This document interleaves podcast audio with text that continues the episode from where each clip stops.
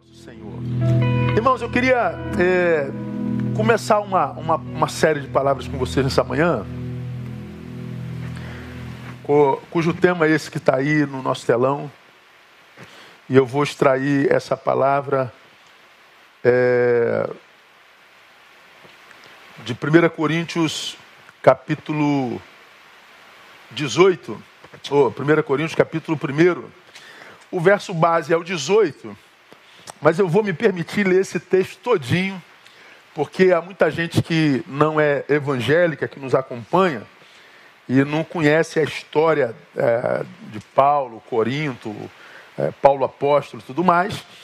É, nós vamos nos basear é, nesse texto que está aí, ó, porque a palavra da cruz é loucura para os que perecem, mas para nós que somos salvos, é o poder de Deus. Esse vai ser o texto básico.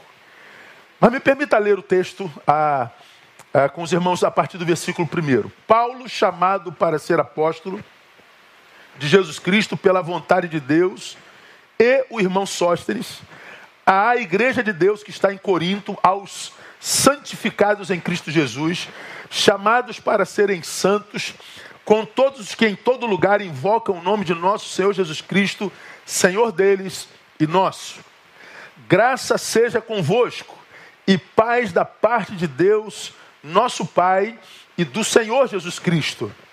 Sempre dou graças a meu Deus por vós, pela graça de Deus que vos foi dada em Cristo Jesus, porque em tudo fostes enriquecidos nele, em toda palavra e em todo conhecimento, assim como o testemunho de Cristo foi confirmado entre vós de maneira que nenhum dom vos falta enquanto aguardais a manifestação de nosso Senhor Jesus Cristo, o qual também vos confirmará até o fim, para serdes irrepreensíveis no dia de nosso Senhor Jesus Cristo. Fiel é Deus, pelo qual fostes chamados para a comunhão de seu Filho Jesus Cristo, nosso Senhor. Rogo-vos, irmãos, em nome de nosso Senhor Jesus Cristo, que sejais concordes no falar e que não haja dissensões entre vós. Antes, sejais unidos no mesmo pensamento e no mesmo parecer, quem dera, né? Pois a respeito de vós, irmãos meus, fui informado pelos da família de Cloé que há contendas entre vós, lá em Corinto. Aqui também. Ah, tá, Paulo, só para você ficar sabendo. Quero dizer com isso que cada um de vós diz: eu sou de Paulo, ou eu de Apolo, ou eu sou de Cefas, ou eu de Cristo. Será que Cristo está dividido? Foi Paulo crucificado por amor de vós? Ou fostes vós batizados em nome de Paulo? Dou graças a Deus que a nenhum de vós batizei, senão a Cristo e a Gaio, para que ninguém diga que fostes batizados em meu nome. É verdade, batizei também a família de Estéfanas. Além destes, não sei se batizei algum outro. Porque Cristo não me enviou para batizar, mas para pregar o Evangelho, não em sabedoria de palavras, para não se tornar vã a cruz de Cristo. Porque a palavra da cruz é deveras loucura para os que perecem, mas para nós, que somos salvos, é o poder de Deus. Porque está escrito: Destruirei a sabedoria dos sábios e aniquilarei a sabedoria dos entendidos. Onde está o sábio? Onde o escriba? Onde o questionador deste século? Porventura não tornou Deus louca a sabedoria deste mundo? Visto como na sabedoria de Deus, o mundo, pela sua sabedoria, não conheceu a Deus, aprove a Deus salvar pela loucura da pregação os que creem. Pois enquanto os judeus pedem sinal, os gregos buscam sabedoria, nós pregamos a Cristo crucificado que é escândalo para os judeus e loucura para os gregos. Mas para os que são chamados, tanto judeus como gregos, lhes pregamos a Cristo, poder de Deus e sabedoria dos homens. E sabedoria de Deus. Cara, esse texto é muito forte. É, se a gente fosse fazer um estudo bíblico, a gente ficaria aqui três anos falando sobre esse capítulo. Mas a gente não vai falar de teologia.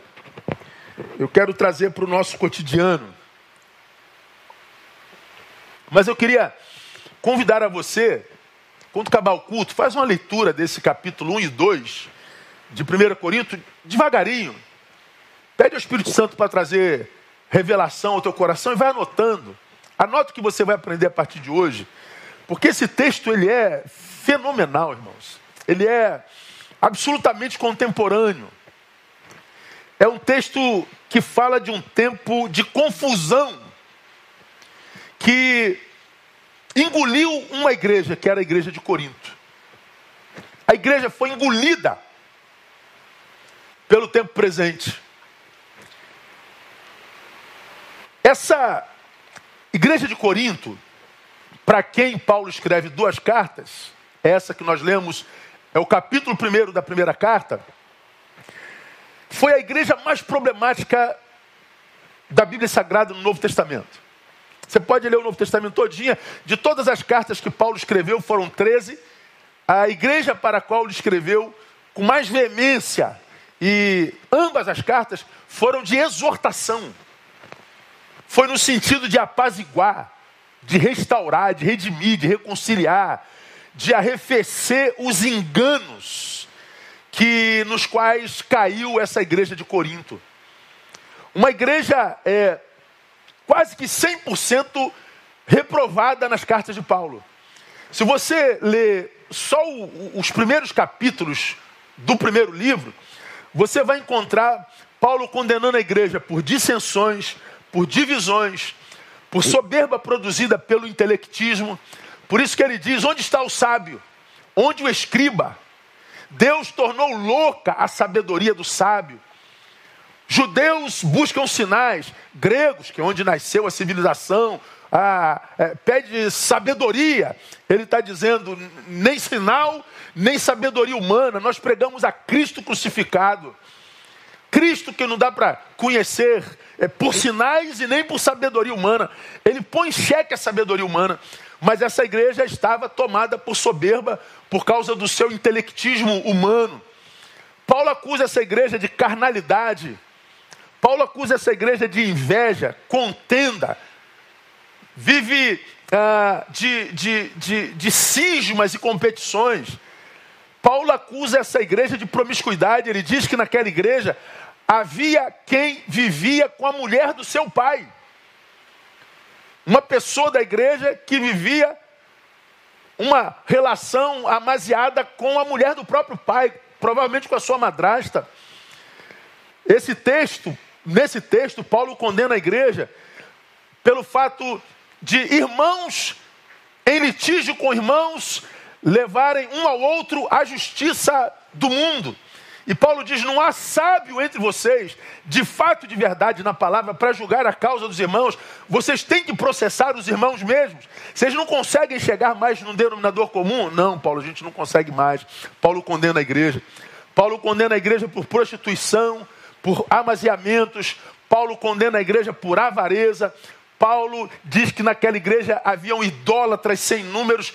Paulo condena essa igreja por sincretismo, porque era uma cidade cosmopolita, uma cidade que tinha, tinha altares para todos os deuses, e, e, e, nessa igreja havia um sincretismo sem precedentes, hierarquização e confusão ah, com relação aos dons. Paulo escreve ah, dois capítulos para tirar a confusão que fora feita naquela igreja sobre os dons, confusão que se estende até hoje na maioria das igrejas no mundo. Paulo escreve de forma é, pesada sobre, sobre essa confusão com relação aos dons. Paulo chama aquela igreja de carnal ao ponto de, num, num domingo como esse, de ceia, haviam irmãos que chegavam cedo bebiam todo o vinho a ponto de se embriagar, comiam todo o pão ao ponto de se empanturrar. E os irmãos chegavam depois não tinham vinho para beber nem pão para comer. Então embriaguez no dia de ceia. Veja aqui que nível de, de, de secularização chegou aquela igreja. A igreja ela adoeceu de tal forma que ela chegou a questionar o chamado de Paulo e a ressurreição de Cristo. E ele disse: Cristo não é ressuscitado? Nós somos de todos os homens o, o mais miseráveis, os mais dignos de lástima. Que igreja é essa? que duvida da ressurreição do Senhor que adora. Bom, essa é a igreja de Corinto. Agora, irmãos, o mais interessante nisso tudo é que, a despeito de Corinto ser assim, Paulo chama essa igreja de igreja de Cristo. Versículos 1 e 2. Paulo, chamado para ser apóstolo de Jesus Cristo pela vontade de Deus, e o irmão Sóstenes,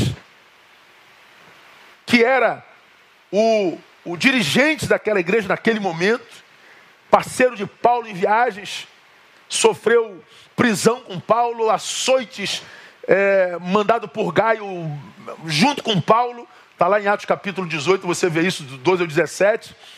Paulo escreve ah, se definindo como apóstolo de Jesus Cristo pela vontade de Deus, irmão Sócrates, a igreja de Deus que está em Corinto, olha só, aos santificados em Cristo Jesus, chamados para serem santos, com todos que em todo lugar invocam o nome do Senhor Jesus, Cristo, Senhor deles e nós.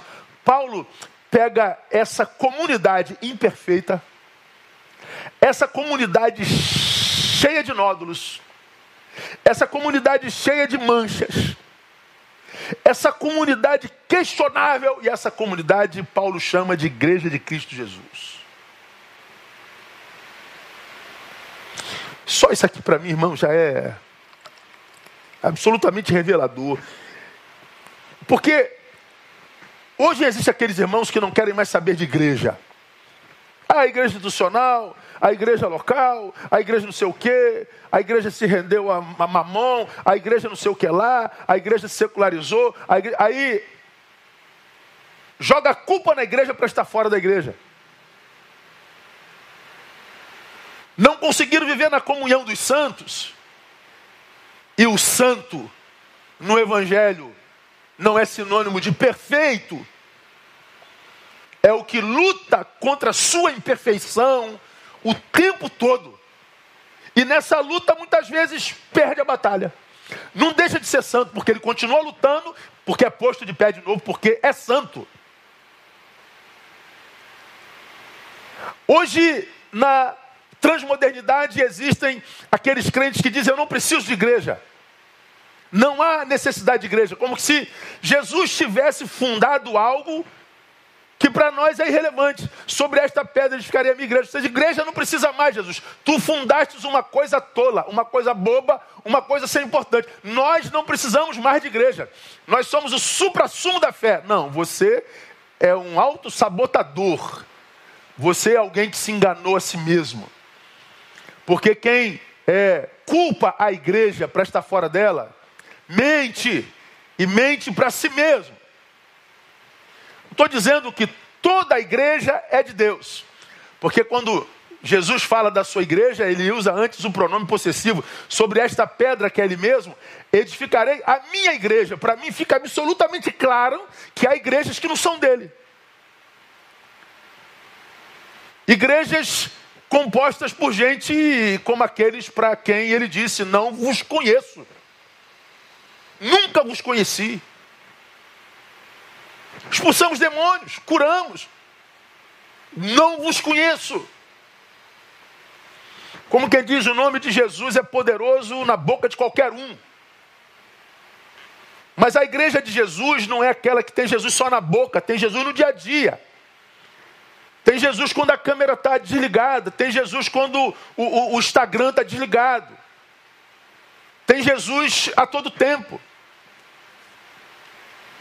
Então não estou dizendo que toda a igreja é de Jesus, mas eu estou dizendo que usar a desculpa de que a igreja de Jesus é imperfeita para estar fora dela é uma falácia, é auto-engano.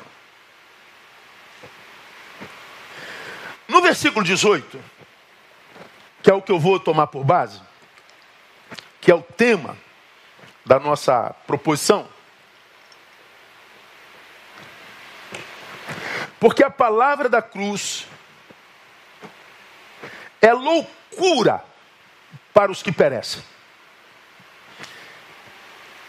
Em outra versão é deveras loucura, ou seja, é uma grande loucura, não é só uma loucura. É uma insanidade grande. A palavra da cruz é uma insanidade. Para os que perecem. Para os salvos, diz ele, isso que os que perecem chamam de insanidade, de loucura, é o poder de Deus. Olha que coisa interessante, irmão. Um olha para a cruz e diz: loucura. Isso é uma insanidade.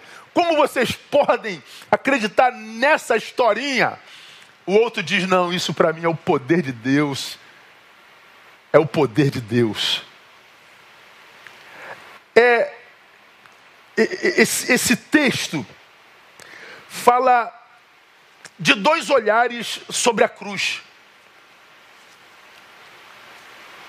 Duas percepções sobre o mesmo tema, duas perspectivas sobre o mesmo tema. Fala da dubiedade do olhar dos observadores. Loucura! Não, poder de Deus. Espera aí, é loucura ou é poder de Deus? Nós estamos falando da mesma coisa? Estamos falando da mesma coisa. E por que, que são falas tão distintas? Por causa da geografia da qual diagnostica o observador. Geografia espiritual? Sim.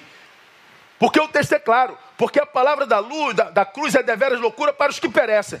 Qual é a tua geografia espiritual? Ah, eu, sou, eu estou perdido.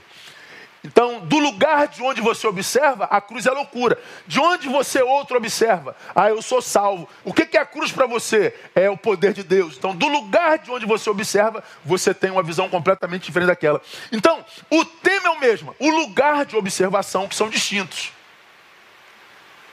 Porque o lugar de observação são distintos, o diagnóstico sobre o tema distinto é. Portanto, esse texto também fala da impossibilidade de termos uma unanimidade quando o assunto é cruz. A cruz nunca produzirá unanimidade. Paulo fala, portanto, de uma área da vida, amados, na qual nunca haverá hegemonia. Que área é essa, pastor? A área do sagrado representado na cruz de Cristo Jesus. Aí, irmãos, esses dias eu, eu, eu vi, eu tenho acompanhado né, nosso, nosso tempo presente, e algumas coisas me, me, me, me causam estupefação. Por exemplo, há um ateu muito conhecido no Brasil dando um curso sobre o Velho Testamento. Mas não, não é ateu. Sou. E você está dando um curso sobre o Velho Testamento, os profetas hebreus? É. Mas os profetas hebreus todos não falaram de Deus? Falaram. Mas Deus existe? Não. Então não seriam todos esses profetas tolos, loucos? Não falam ele, eles sobre algo que não existe? Por que dar crédito à voz de loucos como esse? Eu não entendo um ateu dando curso de Velho Testamento. Ou então não é ateu, né? Mas também vi e vi lá o convite por um professor de religião de matiz africana, a quem respeitamos e onde tenho bons amigos, convidando para o curso do Evangelho de João.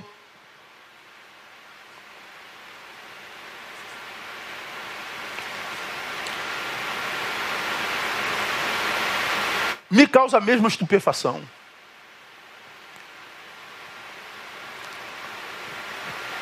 Qual é o Jesus que João revela? É o Filho de Deus. Para quem vai dar esse curso? Ele é filho de Deus? Não. Então, por que estudar João?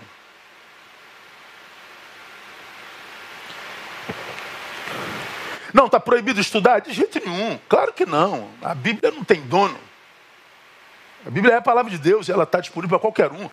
E lá no fundo eu quero mais que estude mesmo, porque não tem jeito. Desde o Gênesis ao Apocalipse, quem passa por aquilo ali, se for tocado pelo Espírito, vai parar na manjedoura. Porque é para onde a Bíblia, desde Gênesis até Apocalipse, aponta.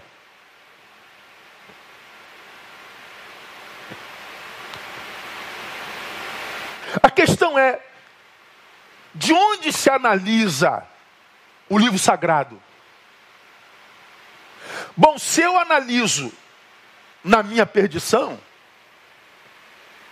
eu estou analisando algo que é louco. Se eu analiso da minha salvação, eu estou analisando o poder de Deus. Por que, que eu analisaria algo não tem como ser o esteio da verdade como ela se define, uma vez que o objeto de seu estudo é Deus. Bom, não tem como saber porque eu não posso estar no coração dos outros. Mas essa realidade me trouxe muita curiosidade. Ou então, a gente precisa ler a Bíblia que, na minha concepção, é como Paulo queria que nós lêssemos, que o Espírito Santo deseja que nós venhamos a ler. E como que o Espírito Santo, na minha concepção, deseja que nós a leiamos? Do auge da nossa religião, porque nós, os religiosos, porque religiosos, acreditamos que somos salvos. Nós somos os salvos a respeito dos quais Paulo se refere. E nós, os da religião, acreditamos que os perdidos são aqueles que não têm religião. Mas será isso mesmo que o texto está dizendo? Ou será que há oportunidade para dizermos que o ateu que analisa o texto pode ser o salvo da questão e não saiba que é salvo? Ou será que existe a possibilidade de nós religiosos acharmos que somos salvos e perdidos somos de fato de verdade? Bom, uma coisa é clara nesse texto. Paulo está escrevendo para uma igreja e ele deixa claro que os perdidos e os salvos estão dentro dessa igreja. Portanto, salvação e perdição não tem a ver com religião. Ninguém. Imagine-se salvo porque é membro da Igreja Batista Betânia. Ninguém imagine-se perdido porque não é membro dela. Eu acho que salvação e perdição está para além disso. E é sobre isso que a gente vai conversar nos próximos domingos. Hoje eu só estou dando uma, um pitelzinho, uma introduçãozinha para provocar é, apetite em você, para te apetecer. Paulo fala de um tema sobre o qual nós nunca teremos hegemonia, é a área do sagrado. Paulo fala de um tema sobre o qual a discussão nunca vai acabar. Discute-se sobre fé, discute-se sobre Deus, discute-se sobre Jesus, discute-se sobre salvação, desde que seres humanos existem, existem. E essa discussão nunca vai acabar. Paulo está falando de um tema sobre o qual sempre haverá cisão, sempre haverá litígio, sempre haverá guerra. Paulo, portanto, fala de uma tese para a qual sempre haverá uma antítese, sem a possibilidade de chegarmos a uma síntese.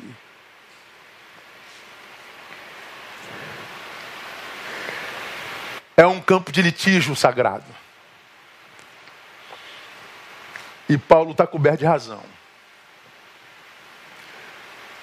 Bem, qual a razão do litígio? Qual a razão da discussão? Qual a razão da guerra? A cruz, o sagrado. Qual o campo de batalha, pastor? O das ideias.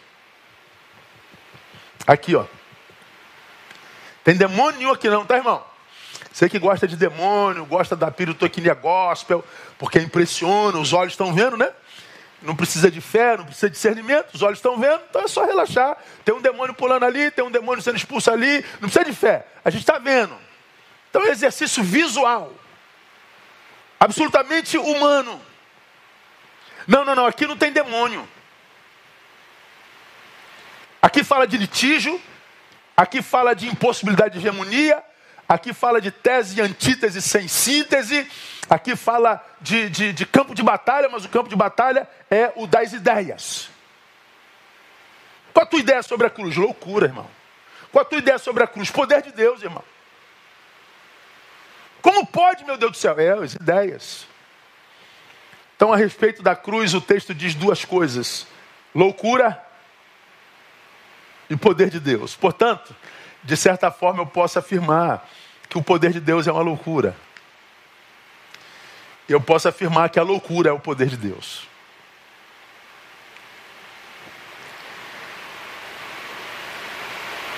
De onde vem a divergência? Vem do lugar em que cada um está na história, como já falei na, na, na geografia espiritual, do lugar de onde ele faz a análise.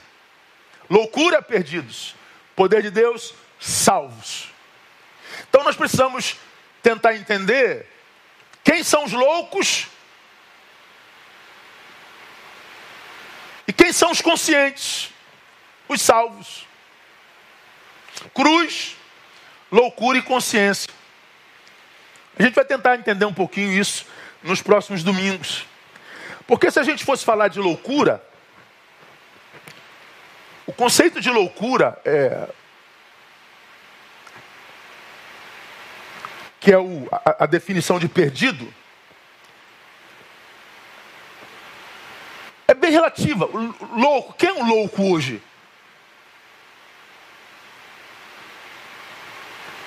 O louco quase sempre é aquele que não se ajusta ao status quo, né? O louco é aquele que não anda dentro das quatro linhas. O louco é o que escapole, é o que transpassa. O louco é o inadequado. O louco é o que pensa diferente de todos, que, que, que, que, que, que reina contra maré. É o que não se adequa, se adequa ao, ao status quo vigente de uma sociedade qualquer. É o transgressor é o que quebra regras, é o que não se submete a parâmetros. Esse homem é louco, essa mulher é louca. Por quê? Porque ele está burlando os parâmetros, ultrapassando os parâmetros previamente estabelecidos. Ele está indo para além da moral, para além do ético, ele está indo para além de qualquer coisa, ele não tem limites. Esse é o louco, esse é o insano. Mas aí, irmãos, pensem comigo, vamos imaginar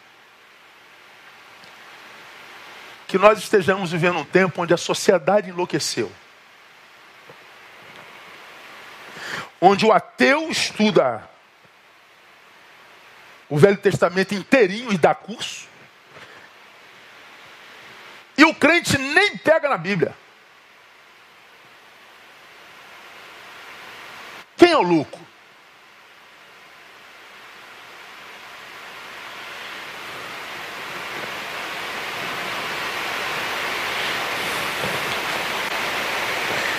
Richard Dawkins escreveu Deus um Delírio, ateu. Ele lançou o seu livro em 2006, um livrão desse tamanho. Eu comprei quando ele lançou. No início do livro diz assim: ó, Você que é crente, quando chegar na última página desse livro, você não terá mais fé. Ele fez uma cruzada ateística no planeta.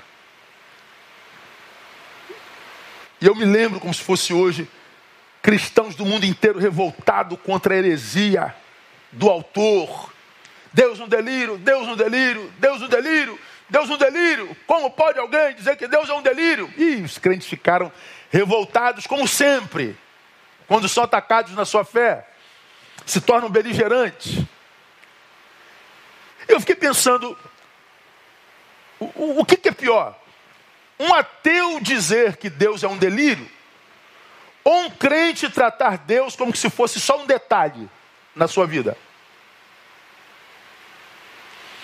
quem é o mais insano? Se Deus não é um delírio, o que, que Ele é para você? Ah, Deus é tudo. E quanto tempo você dá esse tudo por dia?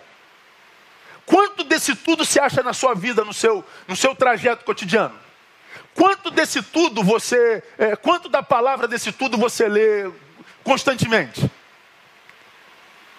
Porque da mesma forma como eu vejo um ateu dizendo que Deus é um delírio, quando eu vejo um ateu fazendo estudo do Velho Testamento, dando curso, e a gente diz é loucura, loucura também é dizer-se crente salvo e não ter intimidade com seu Salvador. E essa ausência de intimidade, a gente não vê no discurso, a gente vê no trato. Porque não há ninguém mais beligerante, não há ninguém mais cheio de ódio, não há ninguém mais vociferante do que os religiosos, principalmente os nossos hoje. Quem é o louco?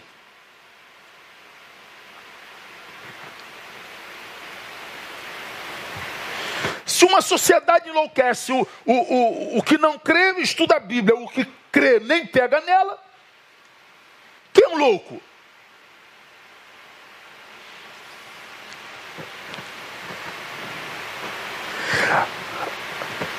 A definição de loucura hoje é, é muito relativa.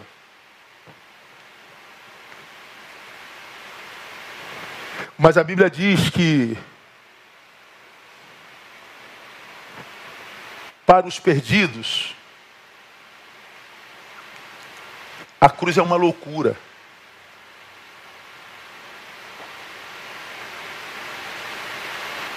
Mas eu acho que para os perdidos,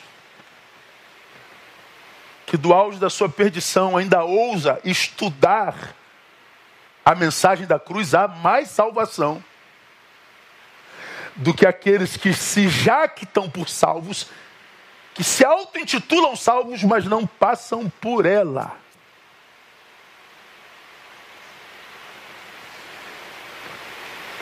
Eu ainda não estou convencido, mas eu estou quase lá, estou quase caindo para lado de lá assim, ó, de que se Deus tem um projeto para a humanidade e Deus vai usar o seu corpo para fazer esse trabalho na humanidade, e o corpo de Cristo, a igreja, eu estou quase convencido que a igreja com a qual ele vai fazer isso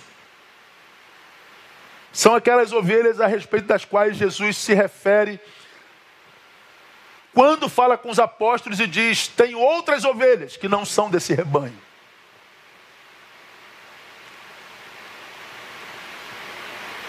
Eu tenho outras ovelhas que não fazem parte desse redil, meus apóstolos. Porque os apóstolos viram pessoas que não andavam com eles num determinado lugar da cidade, curando, libertando. E eles falaram: Mestre, eu vi pessoas ali usando o teu nome para curar, para libertar. Eu mandei cair fora. Porque não são dos nossos. Pô, vocês estão doidos, filho.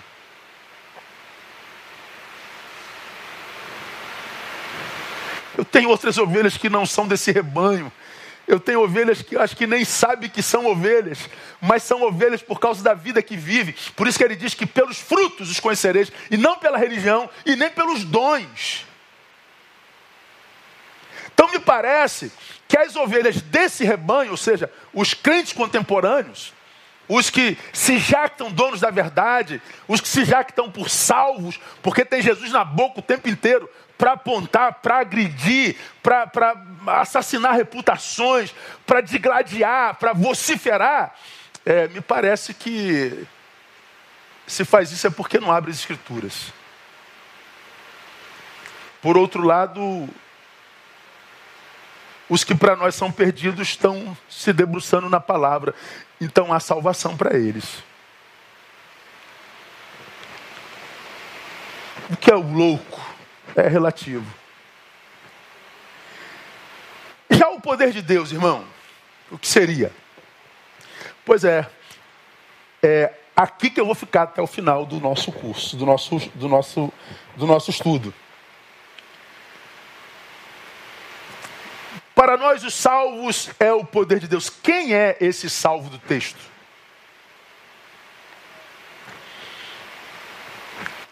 são esses que constituem o nós, citado por Paulo? Para nós, os nós quem?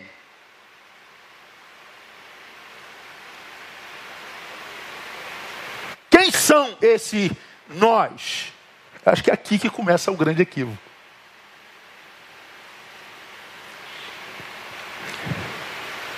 Agora, quando eu falo de equívoco, eu não falo de equívoco sobre a cruz, não, tá, gente?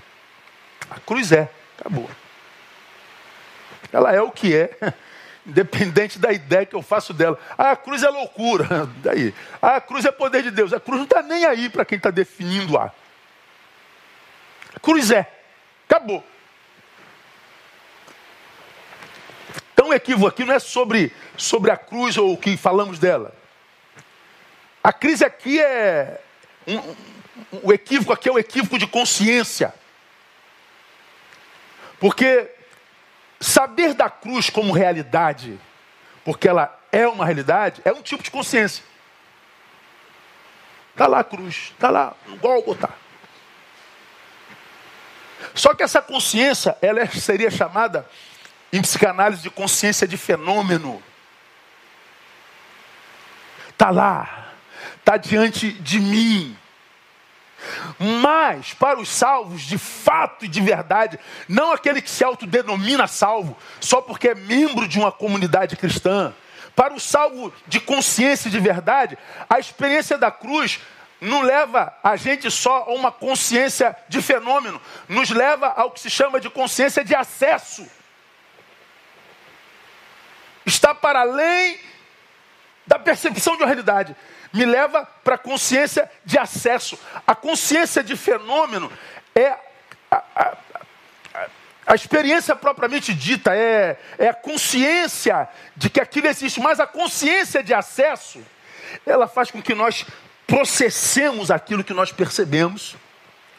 Ela faz com que aquilo se torne verdade em nós, faz com que nós processemos as coisas, e porque processamos nós vivenciamos experiências com aquilo. Vai para além de uma informação apenas, vai para além de um saber teórico.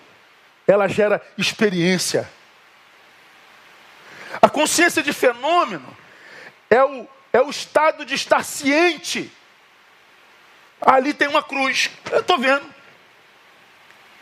Mas a consciência de acesso é, se refere a viver uma junção com aquilo.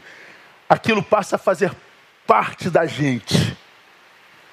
Aquilo passa a, a do, do, do fenômeno para o acessível. Lá está água. Acesso. Fenômeno. Consciência. Estou molhado.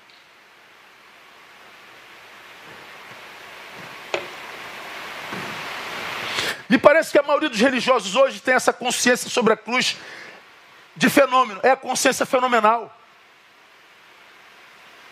Lá está água e água molha. Mas o texto se refere àqueles que estão molhados. E não tem como, estando molhado, não se perceber molhado. Por quem está molhado e por quem testemunha o molhar. É disso que a Bíblia fala quando diz: pelos frutos conhecereis. Não tem como ser molhado e não perceber-se molhado.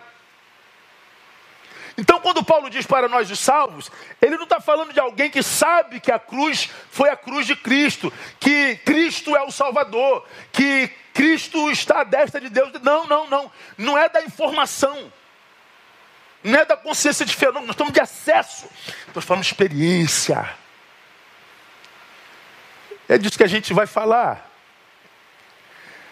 Aqui eu me lembro, eu já compartilhei do púlpito da nossa igreja uma, uma história contada por rabinos.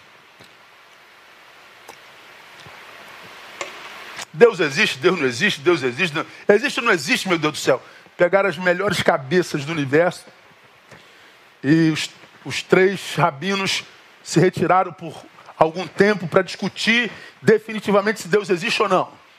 Uma semana, duas semanas, um mês, dois meses, três meses, passaram meses mastigando tudo a respeito da teologia, filosofia, tudo que fosse possível para chegar a um denominador comum, Deus existe ou não. Bom, depois de tanto pensar, eles chegaram ao veredito: Deus não existe. Estamos de acordo? Estamos de acordo. Estamos de acordo? É o que nós vamos dar de relatório. Deus, Deus não existe, ok. Chegaram ao veredito à noite. De manhã eles embora. Dois deles acordam mais tarde.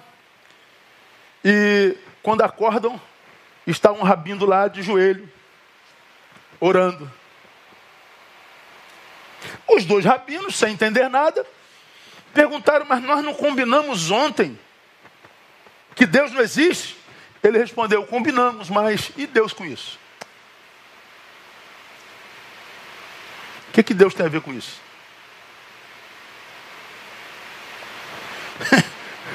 Vocês que decidiram que Deus não existe, Deus, o que, que Deus tem a ver com isso? Deus não tem nada a ver com os nossos achismos. Deus não existe, e Deus com isso. Deus existe, e Deus com isso. Que diferença faz dizer que Deus existe ou Deus não existe? É disso que o texto está falando, irmão. A gente tem que sair da informação, a gente tem que sair da tal da teologia.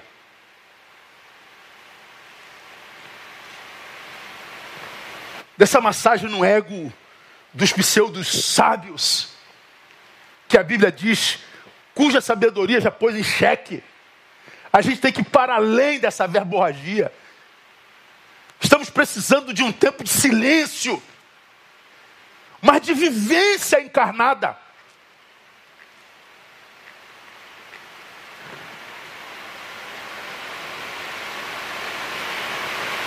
A loucura está definida, mas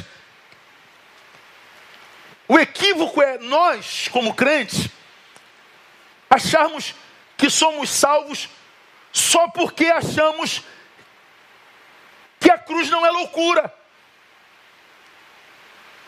Eu posso dizer a cruz é o poder de Deus e ser perdido.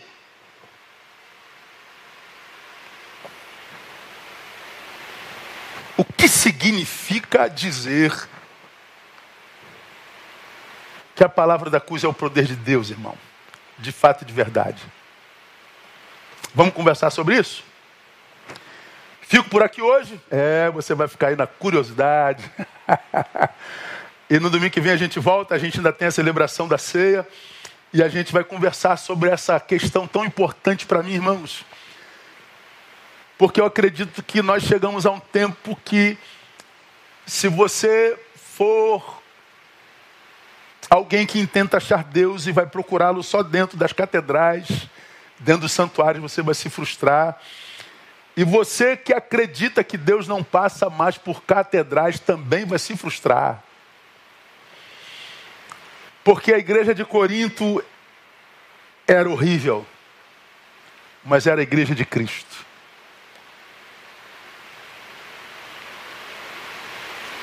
Mas quem entra nessa igreja imaginando que ele não passe mais por ali, ah, você não vai achar nem dentro nem fora. Porque não tem a ver com geografia. Você que entra dizendo que só acha ele ali, também vai perder tempo, porque ele não habita em templos feitos por mãos humanas. A questão do sagrado está para além da geografia. A questão do sagrado está para além da nossa verborragia. A questão do sagrado, irmão, é, é transcendente mas absolutamente manifestado nisso que é imanente, nisso que é de carne e osso. Deus escolheu habitar na sua criação. Deus escolheu habitar no ser humano. E eu já preguei sobre isso aqui, meu Deus. Imagina eu, Deus, tendo poder para habitar em qualquer lugar. Eu poderia morar em Paris sendo Deus. Eu poderia morar em Cancún sendo Deus. Eu poderia morar numa ilha de Angra dos Reis sendo Deus. Deus escolheu morar num corpo desse igual teu aí, esse corpo horrível que você e eu temos esse corpo decadente, esse corpo que está morrendo todo dia, esse corpo que está com as taxas toda fora do lugar. Deus resolveu morar dentro de você, Deus resolveu morar dentro de mim, é graça. Mas o Deus que mora dentro da gente não é um Deus que a gente conhece só como fenômeno. É o Deus de consciência de acesso. Depois ouve isso direitinho, pesquisa um pouquinho. E quem sabe você consiga encontrar esse Deus para além da religião. E aí você não fica confuso quando você ouve um pastor que joga pedra em todo mundo e outro pastor que acolhe todo mundo. Qual dos dois está falando o nome de Deus de verdade? Quando você é, se debruçar no seu Instagram e ver os teólogos de Instagram, os achólogos de Instagram, os tudólogos de Instagram, aí você não vai ficar confuso porque Deus habita em você e como diz a palavra, vós tendes a unção do santo e não necessitais que vos ensine coisa alguma, porque o próprio Deus se revela a nós. Porque nós temos a unção do santo. Isso não tem a ver com religião, não tem a ver com nada. Tem a ver com experiência. Quem são aqueles aos quais Paulo se refere? Nós, os salvos. A gente fala sobre isso domingo que vem e eu espero poder contar contigo para a gente conversar junto sobre isso. Amém? Deus abençoe, Deus te dê a graça de fazer parte desse nós, que Deus te livre dessa hipocrisia cristã que a gente vive hoje, tanto dos de dentro como daqueles que vão embora imaginando que estão certos porque a igreja não é perfeita. A igreja nunca foi perfeita, não é perfeita, nunca será perfeita, continuar sendo, continuará sendo igreja e ela é o lugar de todo salvo. Ah, comungue, irmão, congregue, faça parte de um corpo, porque você não se basta sozinho. Vamos celebrar a nossa comunhão então?